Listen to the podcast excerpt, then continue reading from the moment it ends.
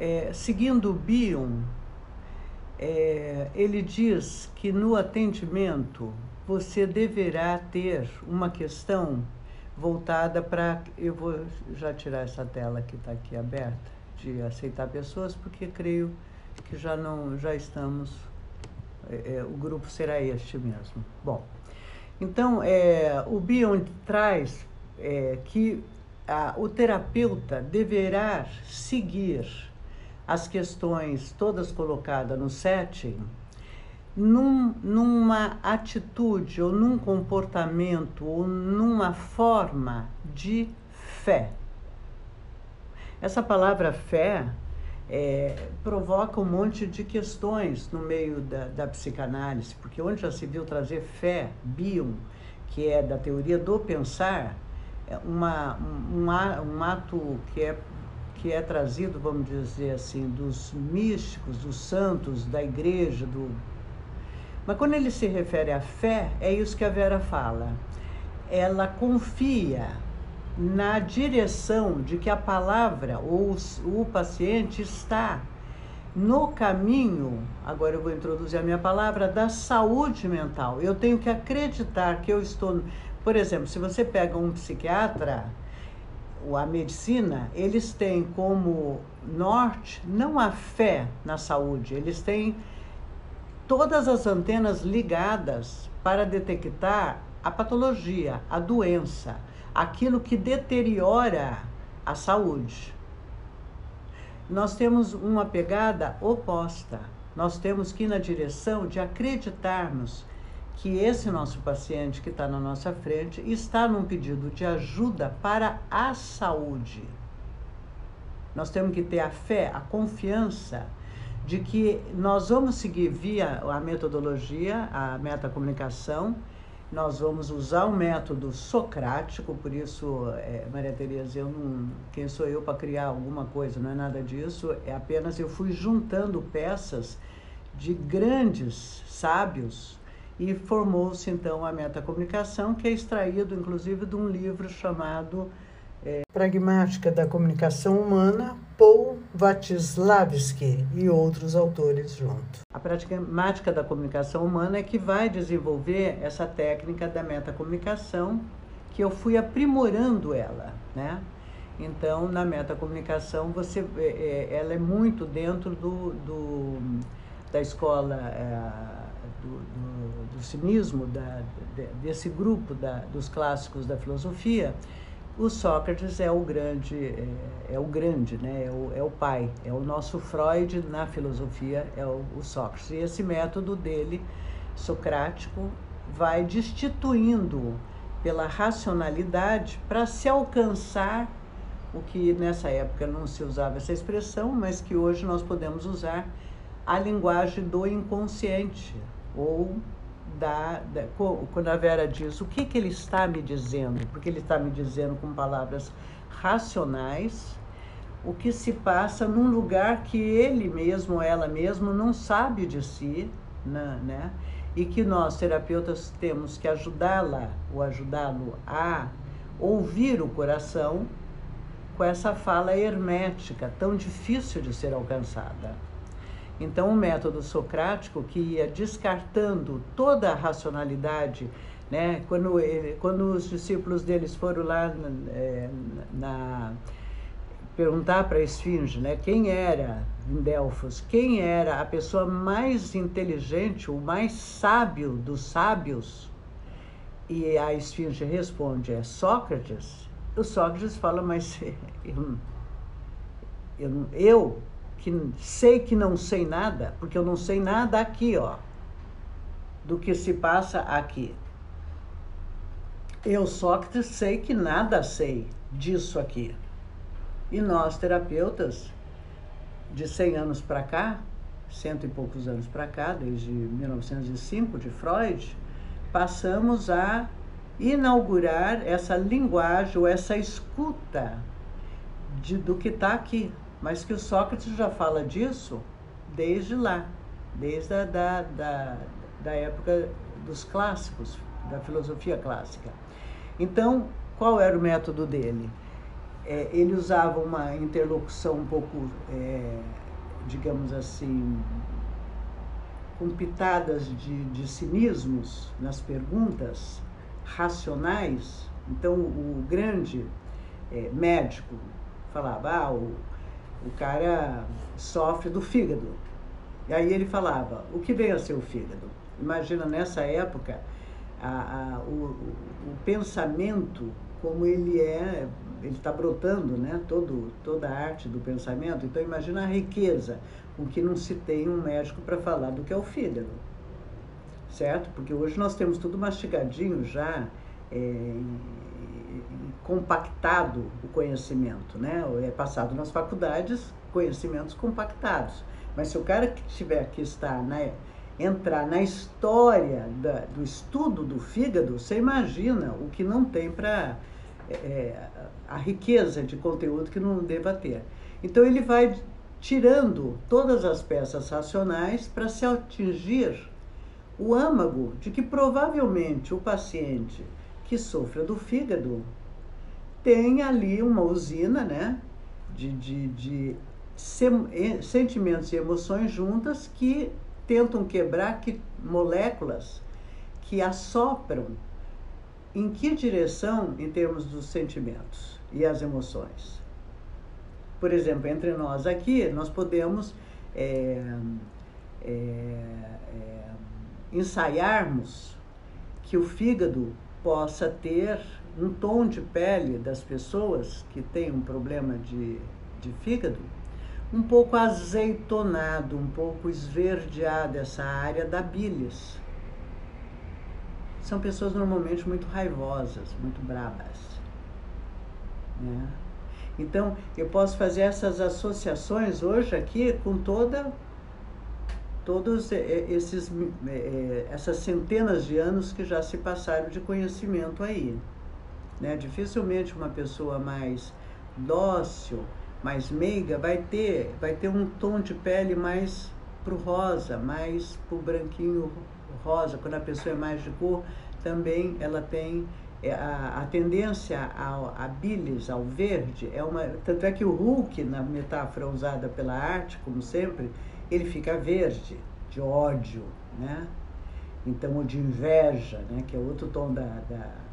Então, veja, a, a, a, Vera falava, eu falava que na fala da Vera estava contida a direção da fé, no sentido de que eu vou usar a metacomunicação, que é o modelo socrático, que me inspirou a, agora a Maria Tereza quando falou da metodologia, de como empregar, no sentido de que eu vou é, tire, é, é, só pela forma, só pela palavra, eu vou destituindo a razão de estar no seu lugar fundamental e mor, máximo da, da, da personalidade.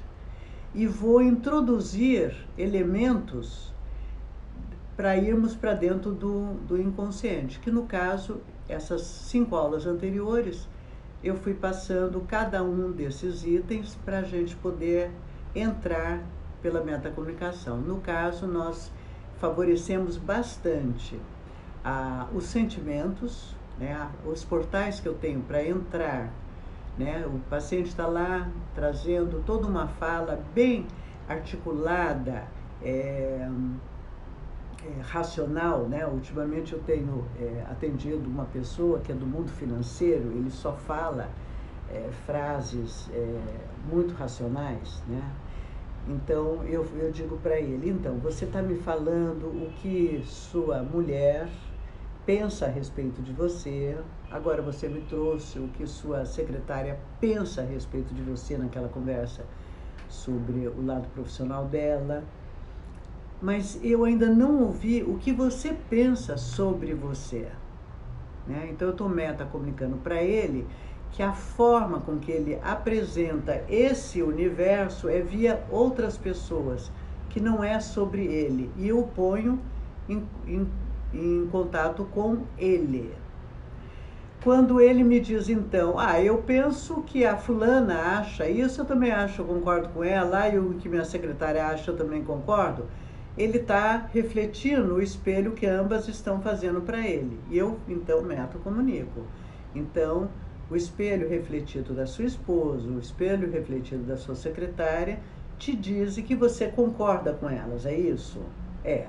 Ok, então vamos aprofundar um pouquinho mais. Agora, o segundo pilar. O que você sente quando você, ao ver o seu reflexo no espelho dado por elas, você se vê assim? O que você sente por você? Normalmente, a pessoa vai escapar. Eu tô num ato de fé do quê? De que eu confio plenamente que essa forma dele conduzir nos levará ao cerne da questão que ele está hoje trazendo e que eu não tenho a menor ideia do que se trata.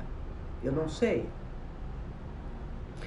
A angústia de não saber do terapeuta, viu, Cristina? Você que está tá começando a se sentir aquecida e muitas vezes se sente é, nessa angústia de o que será que essa pessoa está me dizendo? E eu não uhum. sei requer muita, muita, muita tolerância à frustração do próprio terapeuta, em que eu não tenho a menor ideia, por exemplo, essa aula que nesse momento começa, não tenho a menor ideia para onde ela seguirá. Eu tenho mais ou menos o rumo que nós vamos hoje falar sobre a metacomunicação, já o método, e vamos encerrar, encerrar não, vamos também lembrar que na última aula ficou faltando falarmos de ética, tá? Mas esse, a, esse ato de fé, esse que o Bio nos diz, esse método socrático ou da pragmática da comunicação humana do Vadislavski, que é, que, que o, eu estou em dúvida quanto o nome do, do, do autor, que, que eu lembrei agora, são, digamos assim, são apoios teóricos à prática, que ela é muito aparentemente simples da forma, nós iremos para o conteúdo, mas que requer um laboratório que, que todo dia é um dia. É como o processo de meditação. Cada vez que você se senta e vai fazer a sua meditação, você não sabe o que vai encontrar aqui dentro. E pode ser que você esteja em harmonia e muito bem nesse dia, e pode ser que você se surpreenda ao entrar no estado meditativo, que é uma das aulas que eu acho que foi agora a, a quinta aula, nós falamos bastante sobre o, a glândula timo, que, que ocupa o centro do, do, do lado do coração, e que é a responsável entre o conhecimento, o, o, o estado meditativo psicológico e a espiritualidade, esse, essa glândula, ela faz essa nuances desse lado, de um lado e do outro. Espero que vocês estejam praticando é, é, a meditação para poder ir se conhecendo, para poder conduzir e escutar melhor o outro. Porque se eu não sei de mim, dificilmente eu vou ouvir o outro. Eu vou, se eu sei de mim só 15 centímetros de uma régua de 60 que me foi dado, potencial, e no meu aparelho mental eu só sei 15%, eu tentarei a só ouvir 15%. Quando a Vera diz, ai, a, a norma traz, sempre me surpreende, é que eu estou sempre buscando ampliar essa minha reguinha para ir ampliando essa escuta e que tem dias, como a Maria Tereza me perguntou, você se perde também? Completamente. Tem dias que a minha régua está mais estreita do que os 15%, tá? 10%. Então, naquela sessão, ou naquele dia todo, nada fluiu. Eu estou empacada, ou, enfim, estou cansada, eu não sei né, as coisas, o, o, que se passam. Mas é mais ou menos né, nessa toada. Bom, então, eu creio que aqui eu já, eu, eu já esbocei na metacomunicação que nós vamos na direção desses pilares. O primeiro pilar é o que eu sinto, o sentimento, tanto tempo desprezados pelas terapias em geral, e que hoje é o carro-chefe de todas as, as psicanálises e terapias, com exceção da, da comportamental, que é, acredita que o pensamento possa modificar os sentimentos e nós somos completamente contrários a esse pensamento, né? O que é primeiro é o sentimento. Outra via que o Freud nos deixou como um, um, um portal direto para o inconsciente, que são os sonhos. Né? Então, esse nós vamos estar sempre treinando aqui nos atendimentos, a metacomunicação. É, quando vier sonhos, vai ser um, um privilégio tanto. Já tivemos oportunidade aqui de trabalharmos com o grupo, né? e vocês viram a profundidade com que a coisa se, se encaminhou a partir do momento que se traz sonhos, né? A terceira, o terceiro pilar vão ser as fantasias, devaneios e ilusões, que é material da subjetividade, que também nos atravessa, não é algo que nós busquemos, é diferente do meu projeto de vida e eu sonhar que eu quero ter uma casa na praia. Né? Isso é um projeto, é um desejo. É, não, os devaneios e fantasias, eles nos atravessam. Eu estou andando na rua e de repente eu vejo um acidente de carro. Eu não, não queria pensar isso. Isso me atravessou. Né? É, se eu estou paranoica ou com medo de alguma situação, eu vejo um confronto com aquela pessoa e, e penso em alguma atitude drástica, né? Atravessa um pensamento maluco, né? a pessoa jogando um ácido né, no seu rosto, te atacando, usando uma faca, um, um disparo, coisas que você não quer pensar e que te é, e que inundam a tua mente.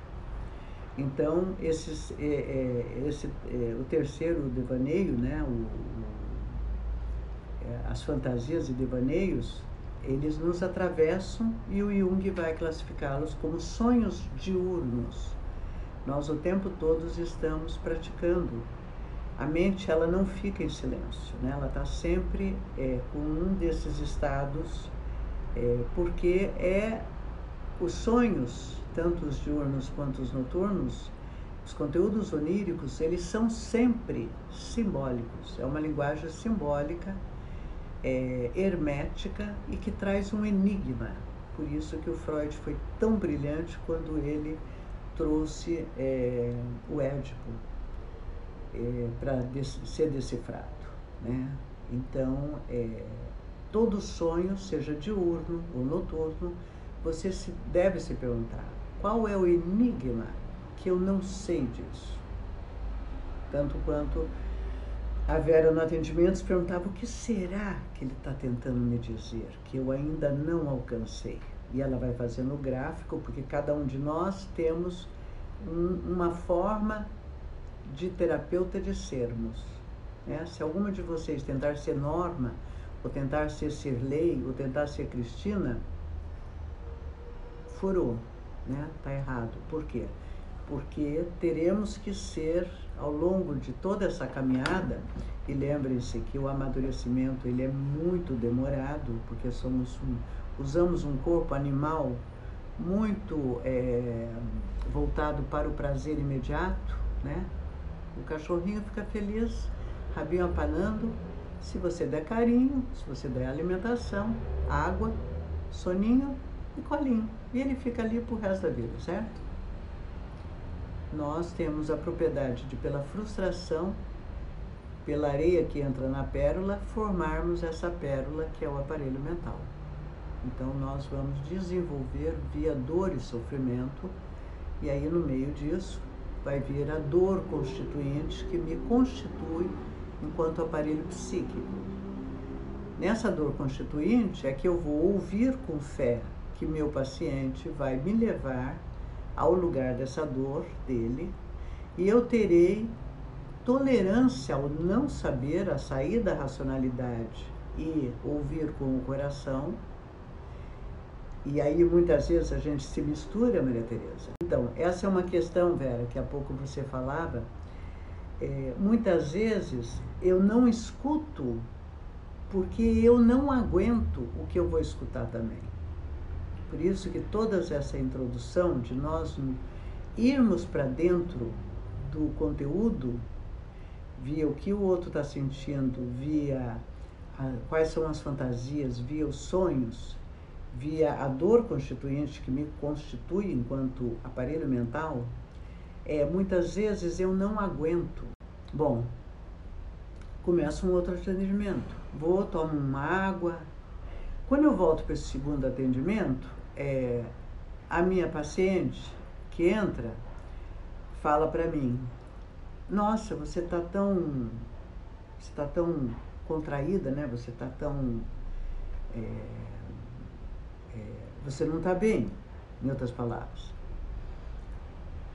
Normalmente, o que, que nós terapeutas lá na, na na, na formação da, da faculdade falaríamos: não, tá tudo bem, eu estou neutra, eu não posso me envolver. Mas na metacomunicação, nós vamos lidar sempre com o caminho, com a direção da verdade. Então veja que fé e eu sou o caminho, a verdade e a vida, diz o Cristo. Então, meu caminho é sempre na direção da verdade, mesmo que eu não aguente essa verdade, mesmo que o meu paciente não aguente. Se não aguentarmos, nós vamos metacomunicar que não estamos aguentando. Mas essa é a verdade daquele momento. Pode ser que um dia possamos aguentar aquela verdade. Então eu estou dentro da realidade. Essa frase do Cristo, que é uma frase emblemática, que a gente passa batido nela, é o grande norte de todos nós terapeutas na metacomunicação. Então eu vou sempre na direção da fé, do otimismo de que aquelas falas vão me levar à verdade daquele momento, porque a verdade, na filosofia nós sabemos que ela é um compêndio, um, congressos e mais congressos. Porque o que, que vem a ser a verdade? Sob o ponto de vista de que minha paciente fala, Norma, você está com o rosto contraído, né? Eu, eu continuo sentindo ele pequenininho. Deveria ter antes ter feito uma meditação rápida para ver se eu poderia soltar ele aquela região, mas não fiz. Entrei já com a sensação de cronológica de tempo atrasada.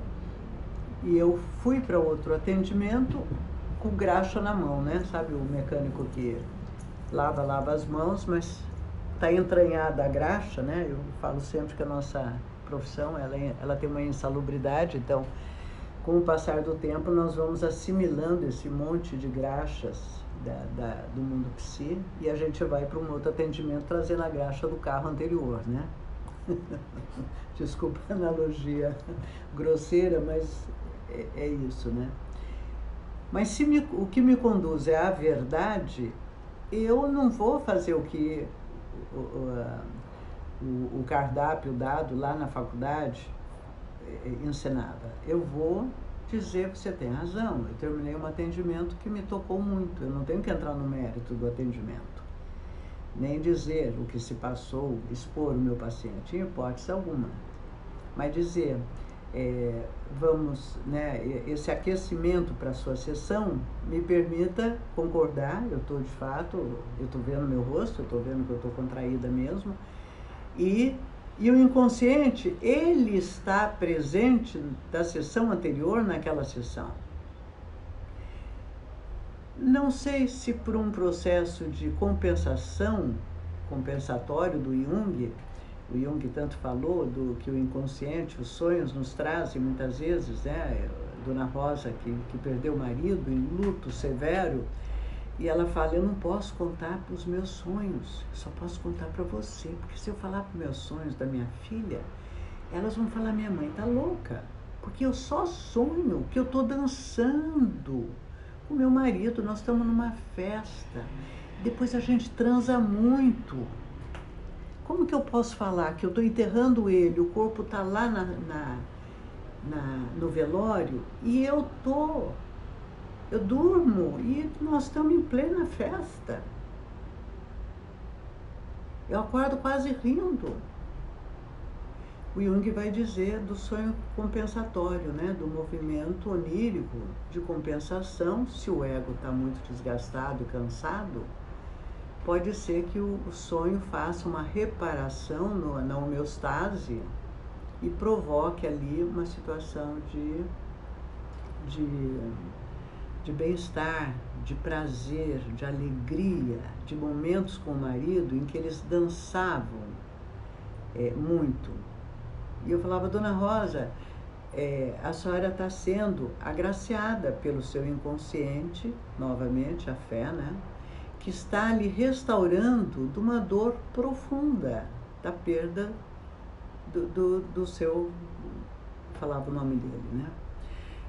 Então, num, quem sabe num processo é, compensatório, essa sessão se trans, vai na direção de um sonho dela e que, ao contrário da, da sessão anterior, o lugar de restauração aparece e nos faz um bem enorme, a mim e a ela. E eu fiquei muito grata por isso, que tem hora que a gente até questiona como é que eu posso cobrar uma sessão que no fundo você se sente profundamente beneficiada, né? Aí você fala, meu Deus, como que o inconsciente pode fazer isso com a gente, né? Então foi uma sessão assim, depois terminamos numa leveza enorme, numa nutrição e lógico, ela só se enquanto ela falava aqui e eu acompanhava ela aqui também na racionalidade e aí quando eu a coloquei em contato com o que ela naquele sonho é, sentia inundou é uma mulher que não chora jamais inundou ela a a, nutri, a nutrição. Eu falei, me traga uma palavra desse, dessa emoção, disso que você está sentindo. E ela falou, não me lembro qual foi a palavra que ela falou, compreensão, entendimento, alguma coisa assim. E eu falei assim para ela, me aproximei assim e falei, nutrição. Imediatamente as lágrimas desceram. Como assim? Alimento, alimento de alma né? Eu também me emocionei, porque essa é a verdade daquele momento. Então, a verdade é daquele momento. É, naquele momento ali, aquela verdade se instalou. Eu, quando estou agora aqui falando, eu já estou sobre o foco de outra verdade, que é essa aula que estamos dando, que estamos aqui falando. Então, a verdade, a filosofia vai ficar descon... É, é, é, vai ficar refletindo e trazendo que ela é relativa, ela todo o tempo ela está é, em movimento, em movimento, exatamente porque a todo momento é único, apesar de vivermos rotinas. A, a, é isso que eu estou passando para vocês de ontem me foi de uma aprendizagem que não tem fim. E nós vamos, Maria Tereza, até o final da nossa vida morrer aprendendo. O pensamento é: qual a diferença entre uma ética moral que a igreja fala de uma ética universal? Como que eu distingo o que é uma ética moral que, que depende da época cultural que ela é usada, por exemplo, é, na época da escravidão, a ética contra, as, contra o pensamento de quem é o negro é, é, muito similar a como até recentemente nós pensávamos sobre os animais domésticos. Né? Um cachorrinho e um gatinho não tinha muito, não tinha aparelho mental, né? Não, não era. Ainda pensamos né, nos animais irracionais como não tendo alma, como não tendo psiquismo. É, assim eram vistos lá na, na moral vigente da época da escravidão que os negros seriam similares a, a não ter alma. Tanto é que eles eram é, vendidos e, e, e, eram citados como número de almas. Né? Então, o fazendeiro tal tem tantas almas. Interessante, né? O paradoxo. Então, é, em Machado de Assis, você vai encontrar, na leitura do, dos romances, é, um diálogo na Rua do Ouvidor, é, ela comentando sobre o casamento deles e que a Fazenda X, é, que ele vai se desfazer porque já está em plena fase de libertação dos escravos, e ele tem tantas almas, é assim que ele se refere, e que ele vai deixar aquela fazenda então para as almas. Ele não, não pretende levar o casamento deles. É, a gente sabe que o Machado de Assis era negro, né? Então é, é, ele, ele vai trazer nos livros dele, né? Se a gente quiser hoje em dia acompanhar qualquer momento da ética moral de uma época, você lê Machado de Assis que você vai estar perfeitamente dentro da, da ética moral daquela ocasião, daquela época. Se nós pegarmos é, fase é, moral né, da, da igreja, da Inquisição, do quanto a igreja fez o que fez é, em nome é, de, de, Cristo, em nome da, da igreja e da, da, da fé, vocês vão ver que denunciar ou ser um herege, a moral vigente daquele momento é uma moral que permite a morte, o assassinato, a crueldade e todas as questões ligadas a, a um sofrimento impingido ao corpo. Então, minha pergunta é: como que eu diferencio, assim como a verdade é relativa, nós falamos da filosofia e a verdade é relativa àquele momento, o que, que vem a ser a verdade quando Cristo fala, eu sou o caminho, a verdade, e atrás da verdade temos vida, né? a vida, eu sou o caminho, a verdade, a vida. Que verdade que ele fala?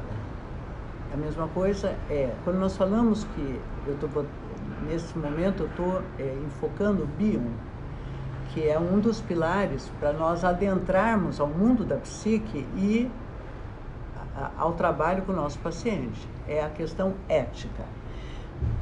Estamos falando agora em Bion. Bion vai dizer que existe no, no inconsciente, tá? Na, no estado é, de, da mente primordial, a mente ontológica anterior ao nascimento, ela caminhará na direção ética do conhecimento. Conhecimento do quê?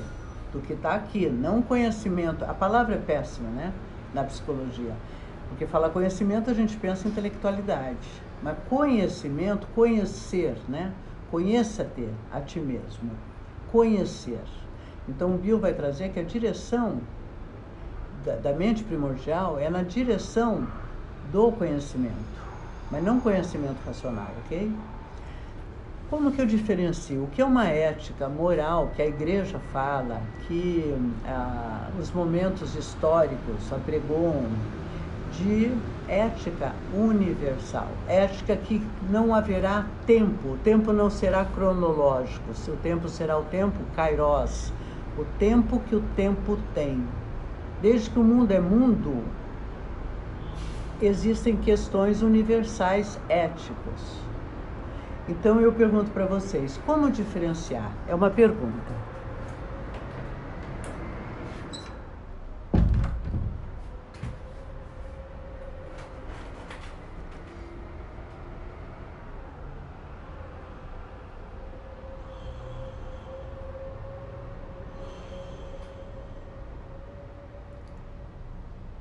Bom, deixa-me falar da questão ética no, minha, no meu consultório, é, e eu falo da questão ética é, em relação às emoções.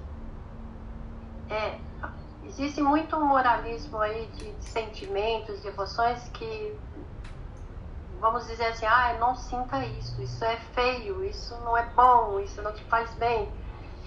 No consultório, todos os sentimentos, todas as emoções são válidos. Então, é, como, se, é, como não? Eu permito, sinta, fala o que está sentindo, por que, que não pode sentir isso? Da onde? Então, nas questões emocionais, eu acredito que existe uma ética universal do sentir. Então, pode se sentir porque é, é humano sentir isso. Desde que o humano é humano, ele sente.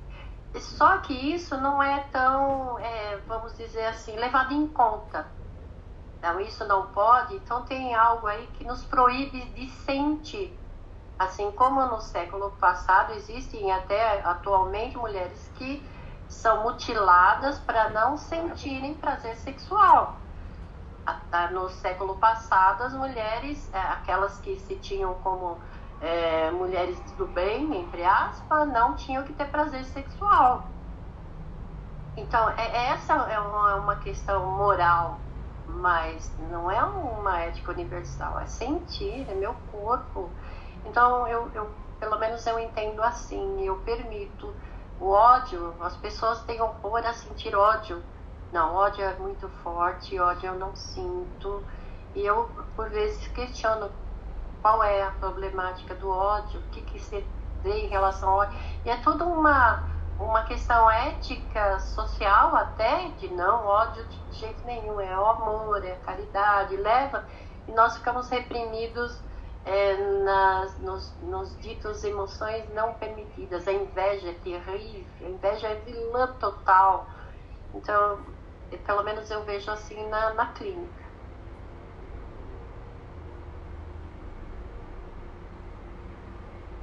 Então, Pera, você está falando que a, a, se diferencia a ética universal da outra ética moral por meio por, por esse parâmetro do sentido. É, estou falando por esse por essa questão, porque nós seres humanos sofremos muito. Aquela criança que, que não tem afeto, que não é tocada, ela cresce, nossa, devastada, abandonada, precisa disso, né, desse toque, desse carinho. É uma ética universal, a criança precisa disso. É, é colocar uma criança no mundo e não dar isso para ela é, é devastá-la, é mutilá-la. Norma, uma pergunta. Você já citou aqui, você sempre cita, né, no, no, nos grupos de meta, aquela, aquela peça teatral A Alma Imoral, né? É, em São Paulo, né? Que até eu fui, fui ver duas, três vezes naquela peça, o que se trata de ética, você colocaria como um divisor de águas entre a, a ética moral e a universal? Desculpa, eu não ouvi. Eu colocaria o quê?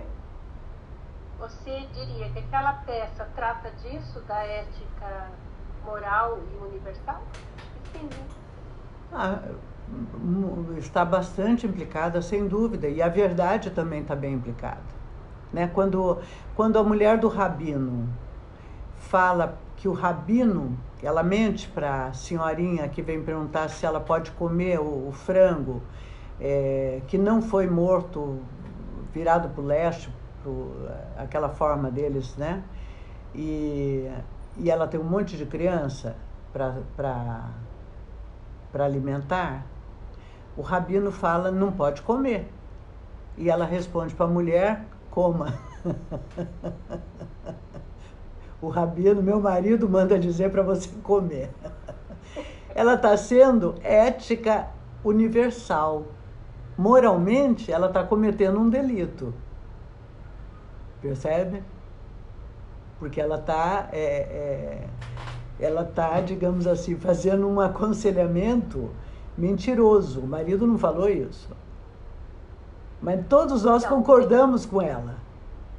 E o que define ali é a necessidade. Então. Exato. Ela, como mãe, como mulher, ela sabe o que é passar fome os filhos. Então ela fala, o rabino está pensando o quê? Moral, numa ética moral. Ele diz para ela, não, não foi, não é um dogma, né? Se a ave não foi morta da, do jeito que, que a lei manda, então não pode ser comida. E ela, a esposa, então, fala, não, uma... como assim? Oi? É, deixa eu fazer uma pergunta. Me veio uma cena aqui, passou uma imagem para mim, que é uma questão que eu sempre me volta isso. Eu vi um documentário uma vez da Segunda Guerra Mundial um trecho desse documentário, é, uma fileira de crianças, adolescentes, crianças, aonde com suas mães italianas, se eu não me engano, rendidas pelo exército alemão, elas, o pelotão né, do, do exército alemão na frente, essas mães, elas oferecem às crianças, é, e é numa cena assim bem triste, elas tiram a, a roupa da criança e oferecem a criança para orgia sexual. Sexualidade. Né? A sensualidade. E sim, essas mães italianas têm mais filhos em casa que estão passando fome. Né? Onde, aí como é que fica a ética moral e a universal? Uma, uma grande questão. Então, na ética é, universal, nós vamos sempre ter que fazer um trabalho. Ela não tem uma resposta pontual. É, nós não sabemos essa história. Nós sabemos o que, sobre o ponto de vista, digamos assim, de que isso uma mãe jamais ofereceria à filha, os filhos, para prostituição. Não é? Mas nós não sabemos. É, é, o, o Cristo nos deixa a questão: não julgai. Não julgai. Porque você não conhece qual é a verdade do que está se passando ali. Né? Então, é, nós teríamos que ouvi-la. Nós teremos que analisar isso com bastante cautela e cuidado. Porque o que, que é básico? Nós estamos falando de dois instintos básicos: sobrevivência e sexualidade. Está misturado dois construtos básicos. A sobrevivência, ela é primeira, porque a sexualidade eu posso procrastinar, né? Adiar a, a sexualidade. Então, se a fome é o, é o, tanto é que é, é na, nas guerras a prostituição é o que sustenta muitas vezes a casa, né? Seja da mãe, seja das filhas, mocinhas, dos meninos, não é? Então, é, o que que é? Eu ouvi ontem, ontem, foi ontem que eu vi? Não, é, foi um filme que eu vi da secretária que ajudou a Anne, a Anne Franklin. É, a secretária ela faz, é, ela que ajudou o tempo todo, depois ela vai manter o, o, o diário da. Tá na, tá na Netflix. Ela vai relatando as situações e aí ela diz de um relato de uma avó muito interessante dentro dessa sua fala. A avó, quando se despede das duas crianças que vai ser criadas por cristãos que não são judeus, para as crianças serem poupadas e não serem mortas, a avó fala o seguinte para eles, assim, abraçando e vem no ouvido, fala assim: tudo que eu ensinei até agora, vocês esqueçam. Só lembrem que você fará qualquer coisa, qualquer coisa para se manter vivo.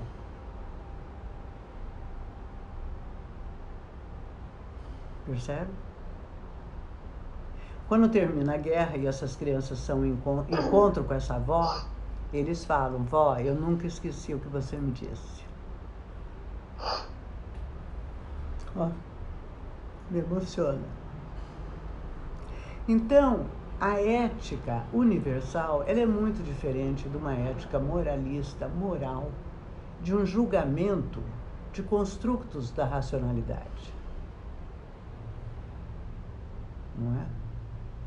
é, ela nos remete imediatamente, é o que o Bion vai falar, que a verdade e a ética universal, ela te leva a um lugar que é profundo do ser.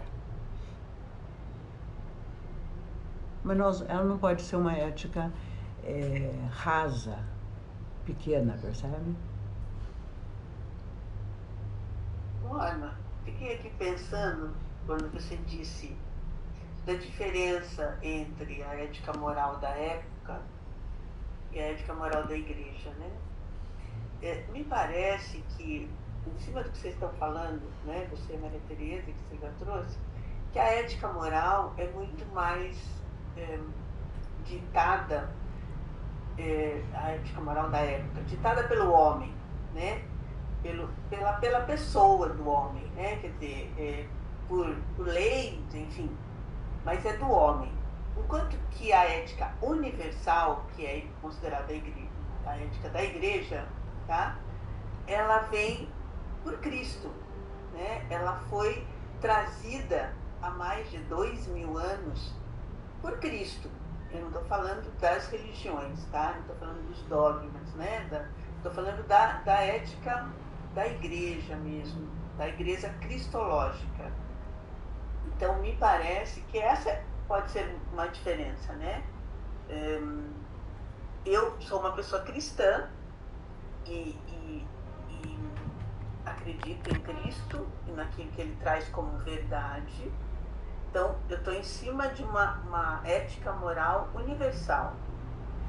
A religião católica, que eu também faço parte, me traz alguns dogmas que não são de Cristo só, são muito de homens, né? feito por, pelo, pela, pelo próprio Papa, enfim. Né? Então, nem sempre ela nos traz. É, eu acho que dá para perceber um pouco a diferença. Quando, a, a sua pergunta foi: qual é a diferença? Quando eu sei que é dos homens e quando eu, quando eu sei que é moral da época e moral universal.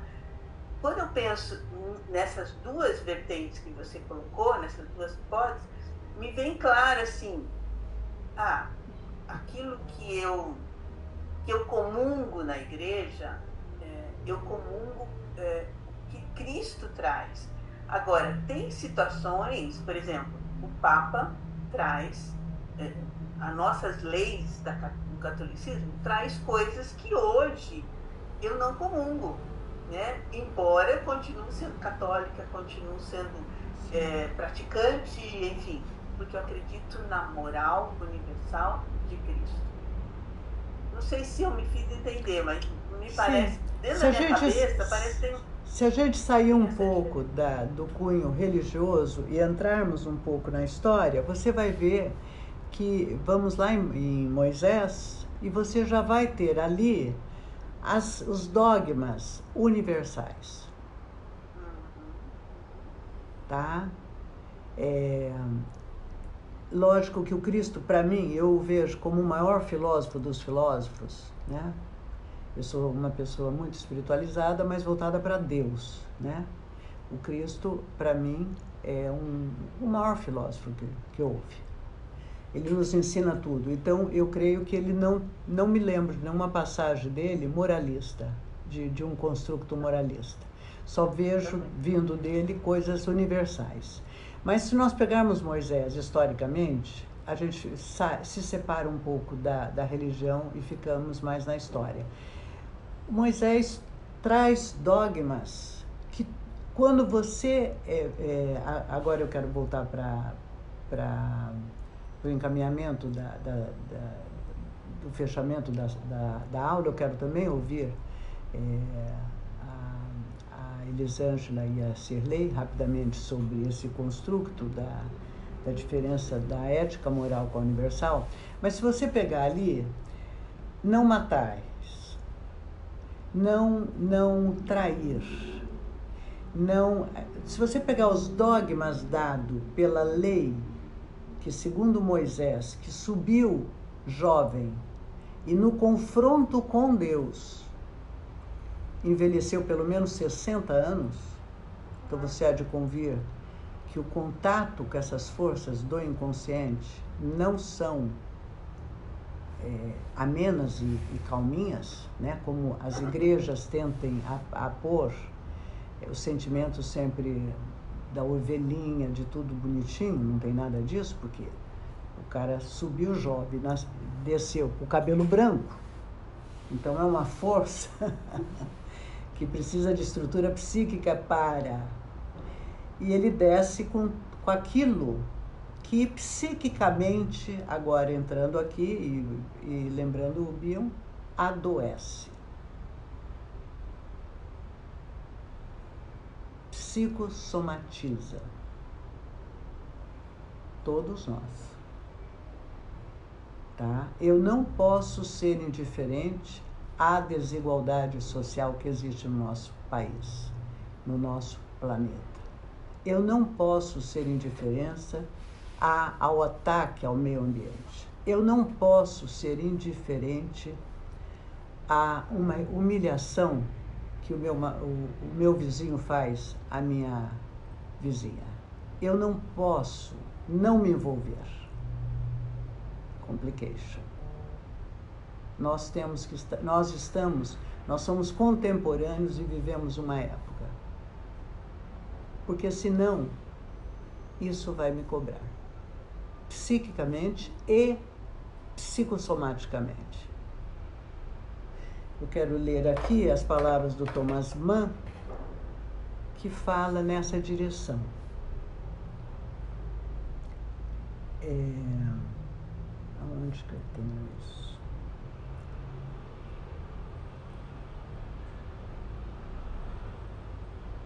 Eu gostaria, enquanto eu estou procurando aqui, que a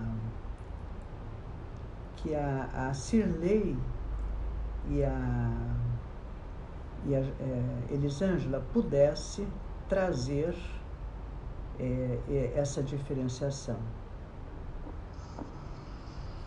Bom, é, essa questão da ética universal, ela passa muito pela capacidade de empatia, né? Então é uma, uma, é, uma capacidade aí da gente entender o outro e olhar para o outro, né? E respeitar esse outro da mesma forma que a gente respeita a gente, que a gente se conhece, né, entendendo né, as nossas mazelas e, e as nossas é, virtudes, né, e olhando para o outro da mesma forma que a gente olha para a gente. Então eu entendo a ética universal assim, de olhar para o outro e olhar para a gente e querer para o outro a mesma coisa que a gente consegue querer para a gente, né, eu entendo isso né? E essa moral aí, essa coisa construída pelo tempo, né? E aí a gente, eu acho que isso, isso acaba sempre fazendo mal, né? Então parece que, que a moral, né? É sempre eu não me conhecer e eu não respeitar o outro, né? Eu, eu percebo assim. Acho que o caminho do meu raciocínio também passa por aí eu saí um pouquinho aí da, da moral cristã, lembrei do Bhagavad Gita, pensei lá no Krishna, né, naquele momento é, épico, assim, que é, a, a Arjuna está lá com, com Krishna ao lado, né, de, diante de, de uma guerra contra os seus parentes, que tinham feito milhões de coisas ruins para ele, para o povo de modo geral, e quando ele vê os tios e primos do outro lado, e, é, ele fala, não vou, né? Não vou lutar, não vou matar a minha família, né? E Krishna diz, tem opção, né? É, é como se a gente deixasse, sei lá, Hitler, ah, eu não vou matar porque são humanos, né? Assim, eu não vou brigar contra eles. Então tem momentos que é, é, essa coisa da moral vou matar porque são humanos, né? Assim, eu não vou brigar contra eles. Então tem momentos que é, é, essa coisa da moral ela vai muito além, ela não é simples como a norma falou, né?